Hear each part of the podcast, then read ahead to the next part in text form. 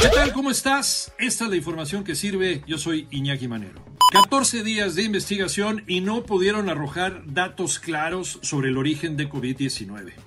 La Organización Mundial de la Salud dio sus conclusiones del viaje que realizaron expertos a China y admitieron que aún no han encontrado la fuente del virus.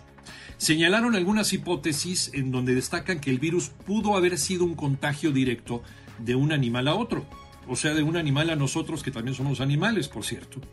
También que el COVID pudo transmitirse a través de los alimentos y lo que sí rechazaron tajantemente este grupo de la Organización de las Naciones Unidas, Organización Mundial de la Salud, es que este virus pudiera haber sido creado en un laboratorio y por accidente escapó de ahí. La pandemia en México Toño Morales. Y los datos de las últimas 24 horas arrojan lo siguiente. Hubo 807 muertos más, con lo que llegamos a 202.633 personas fallecidas. El número de contagios se disparó y la Secretaría de Salud reportó 5.068 casos para contabilizar 2.232.910 positivos.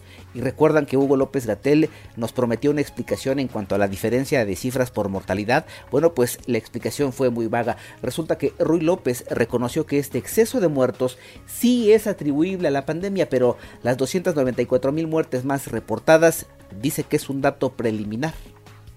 Sufriendo un poquito, pero finalmente se ve el sol naciente para la selección nacional. Alex Cervantes.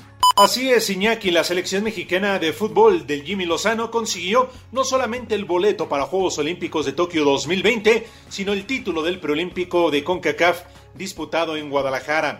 Se mantuvo invicto, solamente recibió dos goles, jugó bien, consiguió el objetivo. Un aplauso y un reconocimiento para todo el equipo y para el cuerpo técnico. Ahora, ¿qué es lo que viene? El sorteo para la fase de grupos en la sede de la FIFA en Suiza el próximo 21 de abril. Ahí conoceremos quiénes serán los rivales del tricolor en los Juegos Olímpicos. Recordar que México ya ganó una medalla de oro en este deporte. Fue en Londres 2012, superando en la final a Brasil dos goles por uno. Ambas anotaciones del cepillo Oribe Peralta. México anoche, demostrando una vez más que es el mejor del área. Sí sufrió hasta el final para vencer a Honduras, uno por uno en el tiempo regular. Se fueron a tiempos extras y hasta los penales, donde superó a los catrachos cinco goles a cuatro.